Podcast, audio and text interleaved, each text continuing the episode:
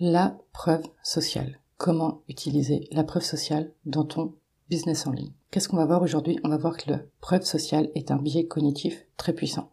On va voir également qu'elle est partout, tout le temps. Et on va voir surtout comment l'implémenter dans ton business en ligne. Avant de commencer cet épisode, je t'invite à télécharger gratuitement les 10 règles d'or de l'écriture persuasive. Le lien se trouve dans la bio. La preuve sociale est un biais cognitif très puissant. On pense que la majorité a toujours raison. Le monde attire le monde. Je me rappelle d'une amie entrepreneur qui m'a dit j'ai pris sa formation parce que bah, elle avait 16 000 abonnés sur Instagram. Donc ça l'a rassuré. Le monde attire le monde. Et c'est aussi une façon de se conformer. Si tout le monde achète cet aspirateur, c'est qu'il y a bien une raison, donc je vais faire la même chose pour être identique aux autres. On a un biais qui est très puissant, c'est d'être de se noyer dans la masse finalement, parce que à l'époque, quand on vivait en termes de tribu, quand on était euh, le début de Sapiens, on vivait en tribu, et du coup, si bah ta tête dépassait du reste du groupe, on avait tendance à te la dépasser. Donc le fait d'être conforme aux idées, au mode de vie des autres, ça permet de s'intégrer. C'est aussi pour ça que la preuve sociale est importante. La majorité a forcément raison.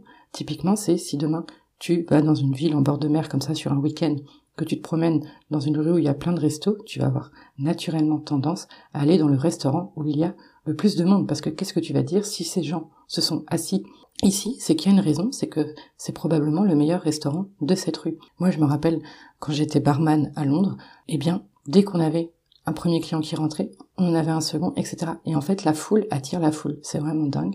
Et c'est pour ça que la preuve sociale est importante. La preuve sociale est partout. Aujourd'hui, si on reprend l'exemple du restaurant, moi, je sais que j'apprécie me promener comme ça et m'arrêter au bon vent. En revanche, il y a des personnes qui vont aller sur TripAdvisor, qui vont aller sur Google et qui vont voir les notes. Ils vont voir les notes et ils vont voir les avis. C'est le cas typiquement aussi si tu veux choisir un film de cinéma. Donc la plupart du temps, tu es matraqué par des bandes annonces, par le marketing, par la communication des gros blockbusters.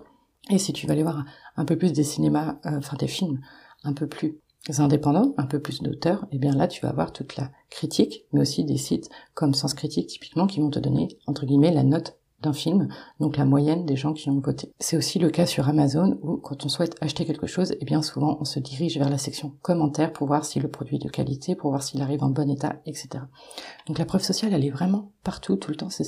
Elle nous permet de passer plus facilement à l'action. Elle permet de réassurer notre audience, de dire bon bah voilà, il y a des preuves. Alors maintenant, comment faire ça dans ton business en ligne? Donc bien évidemment, ça va être des avis, des témoignages clients. Ça, bien évidemment, c'est la première chose à laquelle on pense quand on pense preuve sociale. Mais ce n'est pas tout. Ça va être de mettre en avant des chiffres. Les chiffres, ce sont des faits, c'est factuel. On parle à la raison de la personne en face. On va pouvoir mettre en avant comme chiffre notre nombre d'abonnés, que ce soit à la newsletter, à nos réseaux sociaux, le nombre de clients qu'on a accompagnés, les résultats chiffrés qu'ont obtenus nos clients, nos propres résultats chiffrés, qui va montrer que bah, notre, notre méthode fonctionne, parce que j'ai des résultats, mes clients ont des résultats.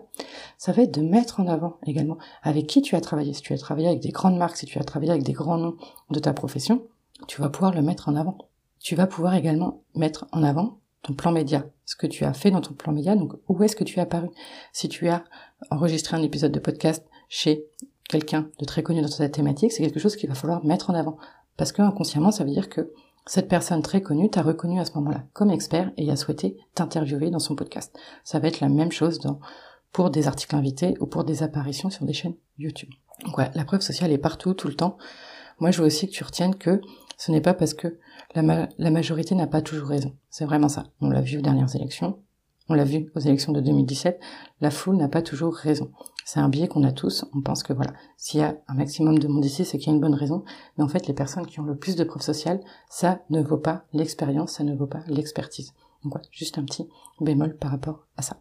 Pense à utiliser cette preuve sociale. Ça va vraiment venir réassurer ton audience, ça va réassurer tes futurs clients et ils vont se dire, OK, banco, je vais investir avec cette personne. C'est tout pour aujourd'hui. Moi, je te dis à demain et d'ici là, prends bien soin de toi.